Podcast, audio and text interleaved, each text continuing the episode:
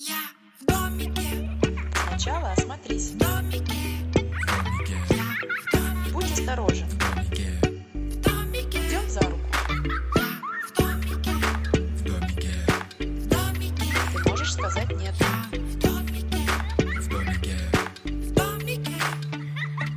Привет! Это проект «Подвиги», и вы слушаете подкаст о детской безопасности «Я в домике». Ведущий подкаста я, Светлана Примак. И я Наталья Широкова. Все 16 эпизодов подкаста с нами эксперт, тренер и инструктор по безопасности Екатерина Сапкалова. Всем привет! Все мы мамы детей разных возрастов, от грудничков до подростков. Поэтому будем делиться личным опытом, задавать Екатерине вопросы и получать ответы. А сегодня поговорим о том, как действовать, если ты потерялся в городе. Отличная тема. Готова Мы быть выбирали. Начнем сразу с алгоритма. А, Там на самом деле очень много ситуаций. Давайте, если ты потерялся в своем городе. Давайте начнем с простого, да? Как можно потеряться в своем городе? Легко и просто. Можно уехать не на том автобусе, не в ту сторону. Можно потеряться в торговом центре. Можно потеряться на вокзале, в аквапарке, в музее. Можно на какое-то мероприятие массовое Можно прийти с мамой и потерять ее. Да, да, в театре. Поэтому здесь очень много разных вариантов. Но всегда, где бы ты ни потерялся, первое, что ты должен сделать, это себя успокоить. Вдох, выдох и сказать, что если я потерялся, значит, меня кто-то уже ищет. И моя задача просто помочь родителям меня найти. Первый способ, который я могу помочь, это стоять на месте. Потому что если я уйду куда-то, и пока я буду ходить, им будет сложно меня найти. Пока я стою на месте, им будет меня проще найти. Поэтому, когда я стою, когда я успокаиваюсь, я уже помогаю меня найти. Ну, в любом случае. Но вот про мероприятие давайте мы потом обсудим отдельно, потому что там Мгм. может быть толпа, много людей, это отдельная история. Где бы ты ни потерялся, все, стоим на месте. Если ты понимаешь, что ты уехал не на том транспорте, а ты уже один передвигаешься по городу, вероятно, у тебя есть аппарат, по которому ты можешь позвонить. Здесь есть разные алгоритмы действий. Тут надо в семье обсудить. Либо ребенок выходит из транспорта, и стоит на остановке. Если он, например, ехал с мамой, по какой-то причине, не знаю, у мамы сумка упала, автобус закрыл двери и уехал, ребенок уехал, а мама осталась, допустим, на остановке, да? Тут надо договориться. Либо ребенок на следующей остановке выходит и стоит на месте, либо ребенок э, берет у взрослого телефон, у водителя, у кондуктора, у прохожих, просит созвониться с мамой и договаривается с мамой, что делать. Но здесь, наверное, тоже от возраста, потому что, например, иногда выходить на улицы опаснее. Вот у нас посередине трамвайные пути, и из трамвая Мгм. выйдешь, тебе нужно еще пройти проезжую часть, и когда ты волнуешься, не везде есть остановки. Ну, то есть вот такая история может быть. Поэтому иногда безопаснее остаться внутри транспорта. То есть эту ситуацию тоже нужно проговорить. Но в любом случае, первое, что ты делаешь, если ты потерялся, вдох-выдох, я потерялся, значит, меня кто-то уже ищет. Ну, если не сейчас, то через минуту точно поймут, что я потерялся, и меня будут искать. Дальше мы уже думаем, как я могу еще помочь меня найти. Я могу позвонить. Чтобы я позвонил, и я должен сказать, где я. Поэтому мне нужно осмотреться, посмотреть вокруг, что мне, чтобы не было, как в том фильме. Ну, там это, мужик стоит, вот такое дерево. Вот, осмотреться. И здесь интересный момент. У нас ребята не умеют сканировать пространство, не умеют быстро ориентироваться, где они. Некоторые даже не знают, что на домах есть таблички, на которых написаны улицы и номера домов. Ну, казалось бы, очевидно, да, но Мгм. вот не всегда. Поэтому можно поиграть с детьми в, игре, в игру, идете по городу, ни с того ни с сего останавливаетесь и говорите, оп, представь, что ты здесь потерялся, стоишь на месте, звонишь мне, и как ты опишешь, где ты стоишь. То есть мы начинаем с конца. Заодно проговариваем эти действия. Ты потерялся, успокоился, стоишь на месте, звонишь мне, это мы потом дойдем до этого. Как ты мне опиши? Вот пусть он смотрит, там, что он видит? Фонтан, пальму, Дом. дом, Мужика да, какой дерево. дом, да, что там, не знаю, какая-нибудь пекарня, что еще есть. После того, как он научится много раз сканировать пространство, ему будет очень легко. Кстати, можно даже попробовать. Я как-то запускала такой пост ездить без навигатора. Мы же тоже привыкли ездить всегда по навигатору, стараться ходить по навигатору, дубльгиз использовать. Ну, так, плюс-минус, но нас слушают э, в разных городах. И вот у, на- у меня там было прям несколько человек, которые говорили, нет, это невозможно, мы попадем в пробки, мы будем больше тратить времени. Да это возможно. Ну, понятно, что если ты едешь за 48 километров на другой конец города или в другой город, то, конечно, тебе будет сложновато, да, но когда ты едешь, допустим, у себя по району по одним и тем же маршрутам, или тебе нужно на соседнюю улицу, и ты просто не знаешь где, ты можешь тренировать эту способность. Включил навигатор, посмотрел, выключил, запомнил, либо пошел пешком погулять, либо поехал на доехал. То есть не всегда ориентироваться на телефон, который у нас с собой, не всегда ориентироваться на интернет, потому что телефон может сесть батарейка, может пропасть связь, ну все что угодно может случиться, тебе нужно уметь ориентироваться в городе. И здесь всплывает старый добрый навык, который мы теряем, общаться с людьми.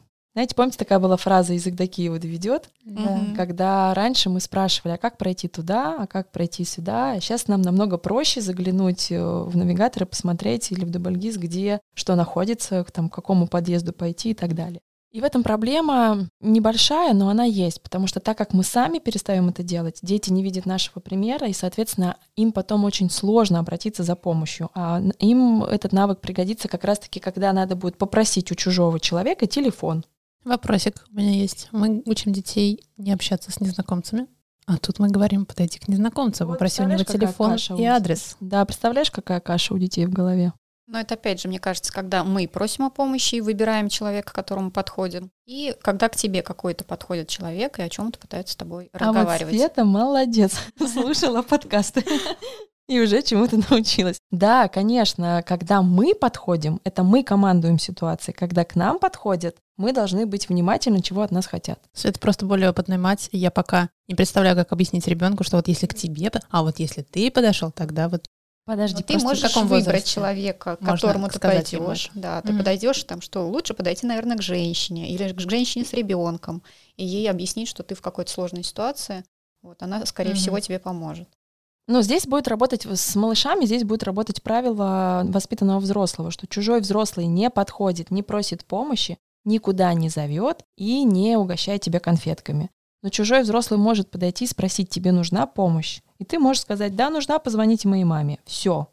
Больше никакую помощь он тебе оказывать не сможет. Ну и не должен, по крайней мере. Если он тебе скажет, пойдем, то мы возвращаемся к пункту номер раз. Нормальный взрослый никуда не позовет, даже если не- тебе нужна помощь. Либо он невоспитанный, либо он не знает правила безопасности, либо он тоже растерялся. Максимум, как тебе может помочь чужой взрослый, позвонить твоей маме. Но чтобы он позвонил, тебе надо знать номер телефона. Ну, если не знаешь, визитка в кармане. Все взаимосвязано.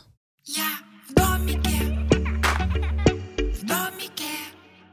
Как научить ребенка обращаться к чужому взрослому? Ну, кстати, здесь еще каша в голове у детей. Они всегда хохочут, когда я им привожу примеры. Говорю, вот вам мама говорит, с незнакомым не разговаривай. Они такие, да, говорит. Я говорю, вы приходите в магазин, и вам надо купить сметану. Как вы будете разговаривать с незнакомым?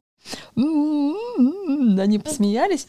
Я говорю, нет, вот видите, вы выбираете, вы приходите в магазин, вы выбрали э, взрослого, и вы с ним разговариваете. Но помните про правила взрослых. Ну, на самом деле дети все прекрасно понимают, все нормально. Я веду тренинги с пяти лет, и вот с пяти лет они уже тоже хорошо ориентируются в этой теме. Как учить взаимодействовать со взрослыми? Давать возможность. У нас, к сожалению, родители очень многое делают за детей. Например, мам, купи шоколадку, ну пойдем, куплю. Мам, попроси включить мультики, сейчас попрошу. А на самом деле, хочешь шоколадку, подойди, я оплачу. Подойди и скажи, дайте мне, пожалуйста, вот такую шоколадку, чтобы у него не было барьера, что он может подойти к чужому взрослому и поговорить. У меня есть история, которая была вот в нашей жизни, значит, спорт, э, холл, администратор, телевизор, всегда мультики, а тут мультиков нет. Мам, попроси включить мультики. Я говорю, слушай, мне они не нужны. Ну, мам, я говорю, ну тебе нужны мультики, ты можешь подойти и попросить. Мам, я стесняюсь. Ну, в общем, первый раз была истерика, очень долго. Мы потом успокаивались, на следующий день подходим, там через сколько-то дней на тренировку приходим. Мам, пойдем рядом постоишь. Пойдем, я постою рядом. Я постояла рядом, там скромным голосом.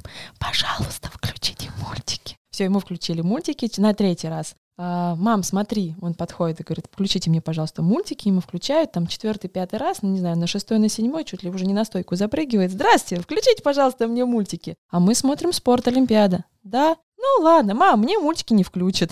То есть для него это уже не стрессовая ситуация поговорить с чужим взрослым. Но, во-первых, и взрослый уже более-менее знакомый, да, получается, но он все равно чужой. Мы все равно проговариваем, что это чужой взрослый. И так надо учить, надо давать возможность общаться с чужими взрослыми, надо давать э, возможность говорить «нет», надо давать возможность спросить. У меня, например, тоже спорт, гардероб. А, запомни, повесила твою курточку на номер 2-3. А можете повесить на 3-3? Тетенька такая, ну могу, конечно. Спасибо большое, мама, у нас номер 3-3. Легко запомнить. Да, легко запомнить. А еще был тоже случай, когда мы пришли УЗИ, и сотрудник э, медцентра что-то там разговаривает, и сын говорит, а можно вас попросить ко мне обращаться на «вы»? Такие глаза у сотрудника. Что это такое? Почему я должна на «вы»? Ну вы же мне чужой человек, мы же не знакомы друг с другом. Все в спокойной форме, просто объяснил ребенок. Она обиделась, надо же, с каким-то характером. Такой маленький, с таким характером. Ребенок первое, что делает, он смотрит на меня глазами, мол, я правильно сделал? Я вслух проговариваю, да, ты правильно сделал, это чужой человек, и ты мог попросить, чтобы к тебе обращались на «вы». Ну, тут сотрудника медцентра вообще передернуло, потому что, ну, это, не, это неудобно. Позволяют себе тут всякое родители эти. Учат, да, детей. Умные. Ой. Да, да, это Вот не... в наше время мы такими не были. Но зато представляете, насколько я понимаю, что мой ребенок сможет сказать нет другому взрослому. Если уж он попросил его обращайтесь ко мне на вы в своем маленьком возрасте, А И я она его что, она поддержала. стала обращаться на вы. она вообще перестала с нами разговаривать. Она просто сделала УЗИ и сказала, результаты будут позже. Все. Ну, Ну, я ей задала ж. вопросы, все, что мне нужно было Мгм. необходимо, я уточнила. Мы вышли, еще раз проговорили эту ситуацию, что у всех есть личные границы, что если ты хочешь сделать что-то, то ты можешь это сделать, не нарушая границы другого человека. Попросить вежливо, Вообще такие ситуации, когда у тебя есть возможность по- помочь ребенку подойти, постоять рядом и подсказать ему что-то, конечно, это а, такая очень ведущая к успеху ситуация, потому что в следующий раз ему будет однозначно проще. И вот конечно. кажется, что это очевидные вещи, но мне кажется, об этом важно тоже а вот сказать. а, на самом деле это безопасность, это и есть все очевидные вещи. Вообще не очевидные вещи. Вот я вам говорю, это вообще не очевидные вещи. Постоять рядом с ребенком, чтобы он что-то Да, сделал, чтобы он вообще не тихонечко очевидно. сказал, дайте, пожалуйста, А- хлебушек. Про то, да, а про то, Ну, как смысле, отказать в магазине. А про то, как отказать про конфетки. Например, э, есть два варианта, да, к тебе подходит чужой взрослый и предлагает, ой, какой малыш, держи тебе конфетку. Здесь есть два варианта. Либо мама говорит, спасибо большое, мы не берем угощение от чужих взрослых, либо она присаживается на уровне ребен... на уровень с ребенком и на ухо ему подсказывает. Ты можешь сказать спасибо большое, мы не берем у чужих взрослых. То есть сначала показывает своим примером, а потом дает ему возможность потренироваться, пока она рядом. И стоит за его спиной, знаете, как э, на картинках показывают львенок, а за львенком львица. Вот эта опора, когда тебе не страшно, когда у тебя тыл есть. И ребенок, тем самым, получая опыт, он потом сможет уже сам это произнести, когда в следующий раз ему кто-нибудь подойдет. И нам нужно научить общаться детей со взрослыми. Мы говорим, не разговаривай с незнакомыми, тем самым запрещая общаться со взрослыми. А бывает наоборот, когда ребенку нужна будет помощь, ему нужно разговаривать со взрослыми. А у него вот это правило, да, А у что него- нельзя. Ну, какой-то Но у нас барьер. взрослые неудобно. не слишком стремятся к общению с, с детьми, к какому-то более-менее равному. Они, есть, да, если- пытаются быть всегда Да, выше. конечно. Ты что тут секлязная, давай свое место. Да, да, да. Ну вот как в, моем, в моей Мгм. ситуации еще могут обидеться. Да, мы уже проговорили, что да, могут быть манипуляции, человек может быть не готов к этой ситуации, но это не значит, что ты не можешь так сделать. Это его выбор поступить в той или иной ситуации так. У тебя есть свой выбор, тебе вот сейчас так комфортно. Это очень тяжело. Но зато я понимаю, какой это будет потом результат. Да, определенно. Да, я уже даже предвкушаю, что, возможно, что-то будет в школах. А я сейчас подумала, будет очень неудобный ребенок. Да, таких детей учителя вообще не любят. А, ну, Зато потом ему будет для- полегче в жизни. Ему будет потом полегче в жизни, и у него есть мама, которая может прийти в школу и точно так же объяснить и поговорить, и выйти не на конфликт, а наоборот э, сгладить и сказать, что давайте учиться вместе, я вот за такое вот воспитание, я буду вам благодарна своей стороны, я готова пойти на уступки и объяснить. У меня позиция такая, что я выбрала учителя, и ребенок учителя должен слушаться, но он имеет право, если он сомневается, задать вопрос. Пожалуйста, не гасите право его выбора.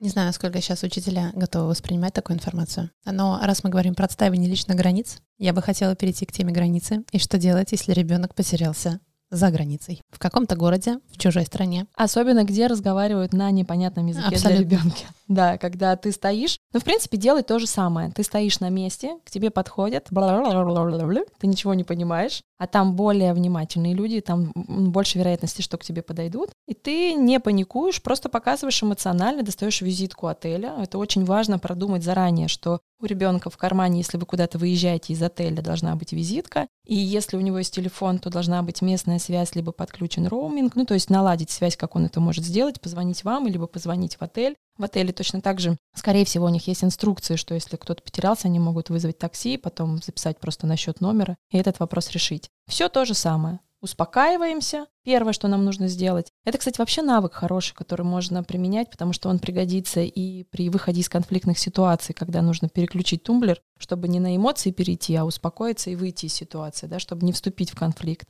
Много будет способов, мы там обсудим, как можно будет себе помогать. Но сейчас даже достаточно вдох-выдох. Главное действовать по алгоритму. Стою на месте, надо найти какого-нибудь взрослого, сказать ему, мол, показать телефон, визитку отеля, дайте позвонить, телефон, и поговорить, объяснить, что я стою здесь, я потерялся, я один. Ну, то есть какие-то моменты проговорить. Если ты на территории отеля потерялся, то поиграть в игру, как ты придешь на ресепшн.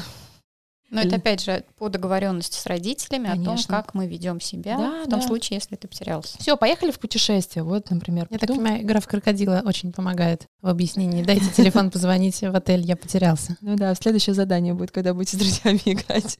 А, да, мы все, мы едем в путешествие, давай с тобой повторим, что если. А что если там а, вот это случится? А что если мы багаж потеряем? Ну, вздохнули, выдохнули, поняли, что потеряли, и живем дальше, потому что в багаже могут быть любимые игрушки, с ними расставаться не хочется. М-м-м, тогда я не буду брать любимые игрушки. Окей, не бери, тогда у тебя не будет игрушек. М-м-м.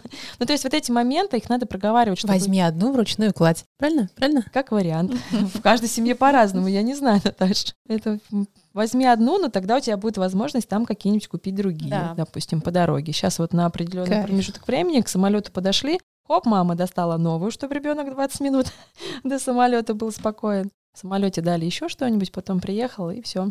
И, конечно, приехали на территорию отеля, пойдем погуляем. Знаете, как приехал в гости на дачу кому-нибудь, приехал а, в другой город к тете, приехал в другую страну, приехал в город, пойдем погуляем. Идем гуляем, смотрим, ух ты, интересно, здесь пруд, М-м, смотри, какой здесь берег не очень основательный. Наверное, можно оступиться. Лучше близко не подходить. Давай вот за полметра отойдем и обойдем. Смотри, а здесь вот провод торчит, например, там у тети Вали на даче. А здесь бочка. М-м, глубокая бочка. Ну-ка помери. О, а ты в рост помещаешься? А если она туда внутрь еще вкоп? Надо пойти спросить у тети Вали, бочка только сверху стоит или еще внутри есть? Все, обсмотрели территорию, ребенок понял, где опасно, где безопасно, где можно играть, где нет. Давай договоримся, что ты играешь вот там, где я тебя вижу. Если ты куда-то хочешь пойти, Спроси у мамы. Да, или всегда кто-то должен знать, а, где да. ты. Все работает. Кайф. Да. Система целостна. Угу. Это очень здорово. А вопрос у меня, опять же, про личные границы ребенка. Наверное, уже чуть более подросшего ребенка, не малыша. Вопрос про маячки. Что-то типа м- в умных часах вот этого. А есть прям кнопки, штуки, есть которые геоданные, да, да, вот это AirTag, который вот тоже передает данные, и потом можно смотреть с точностью до метра, как раз AirTag позволяет. Угу. Насколько это этично по отношению к ребенку? Стоит ли ему сообщать, что на нем маячок? Ну, опять же, возраст, да? Опять же, возраст, да. А мне кажется, в любом возрасте какая разница, что тебе 5, что тебе 14, что тебе 30. Представьте, если муж не сообщит вам и к вам куда-нибудь в сумку положит такой маячок. Как вы будете себя чувствовать? Но он же волнуется обо мне. Это вы будете так себя чувствовать.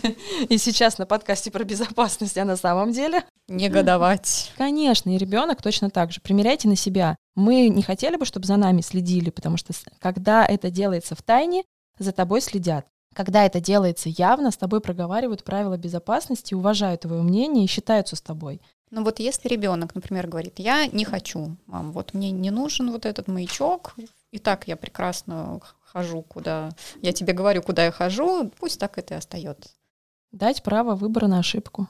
Ну, Самое опять, сложное. И опять же, мы с ним проговариваем и говорим, почему для нас это важно. То есть, возможно, да, он изменит свое. Да. Я, я предлагаю тебе, потому что потому. Давай, хорошо. Я, давай, я готова, что ты будешь ходить без этого маячка, но тогда давай с тобой проговорим еще правила. Ну, чтобы угу. я была уверена, что ты сможешь там действовать в такой ситуации. Давай. Какие я правила должен знать? Ну, Здесь, все... опять же, может быть какой-то вариант с тем же как бы, сообщением родителю в телефоне, чтобы он мог забрать, например, в какой-то ситуации. Вот, то есть другие варианты тоже предлагаем.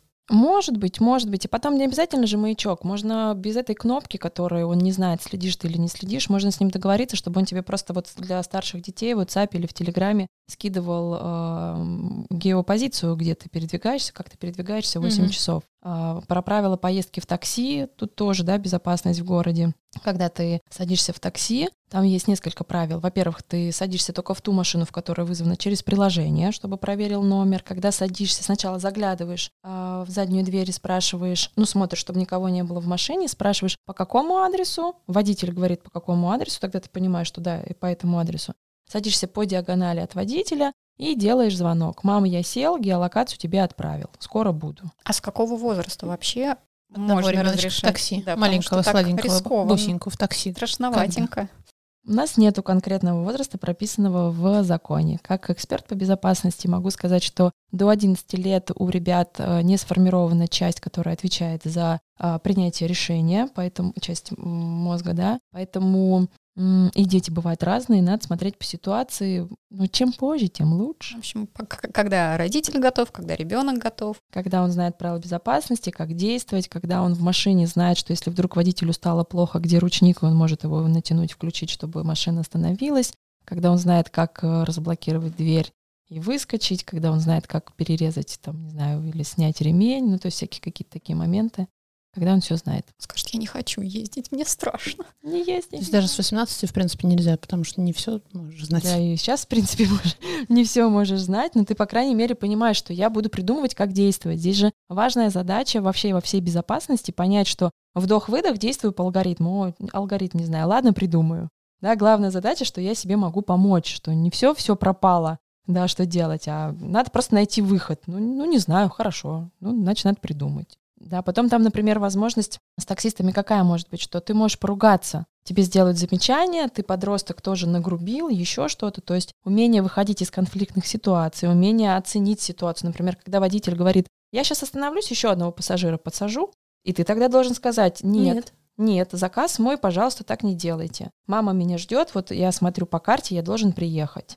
Да, то есть уметь сказать чужому человеку нет, это тоже важно. Вот уже правило в такси. Вот я, например, когда сюда летела, мне таксист говорит, ой, а можно я отменю заказ? Я его понимаю, да, может быть, где-то он решил там сэкономить, чтобы вот э, как будто вот мы приехали и так далее, там что-то вычти, а я знаю, что тогда за мной никто не будет следить, а так хотя бы в приложении есть траектория, я говорю, нет, пожалуйста, давайте так, мне жаль, но я ничего сделать не могу, я специально вызывала такси через приложение, если бы я хотела, я бы просто так вызвала. Ну вот, там, на жалость, я говорю, я вас понимаю, давайте вот мы сейчас поедем по приложению, у меня стоит геометка, за мной следит, как я еду супруг, для меня это важно. Все, вопросов нет.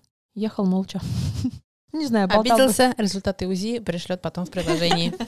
Не знаю, хотела вообще со мной разговаривать или нет, но тем не менее. а, Это тоже надо уметь. У меня такой еще вопрос. А, Мы живем рядом со стадионом, на котором периодически проводятся массовые мероприятия. И вместимость стадиона вообще 45 тысяч человек. Мгм. Во время чемпионата мира он действительно принимал все эти 45 тысяч человек. И я не представляю, как а, я пойду с детьми, и они скажут, мама, пойдем на стадион на футбол. А там 45 тысяч человек. Как? Я представляю себе только Я ходила с детьми Если на я стадион, где держу 45 их тысяч человек. Мы были там. на вожжах вот этих вот. То есть если они у меня пристегнуты к руке, вот тогда я чувствую себя спокойно. Но если нет, Ну, ты их держишь за руки, если что.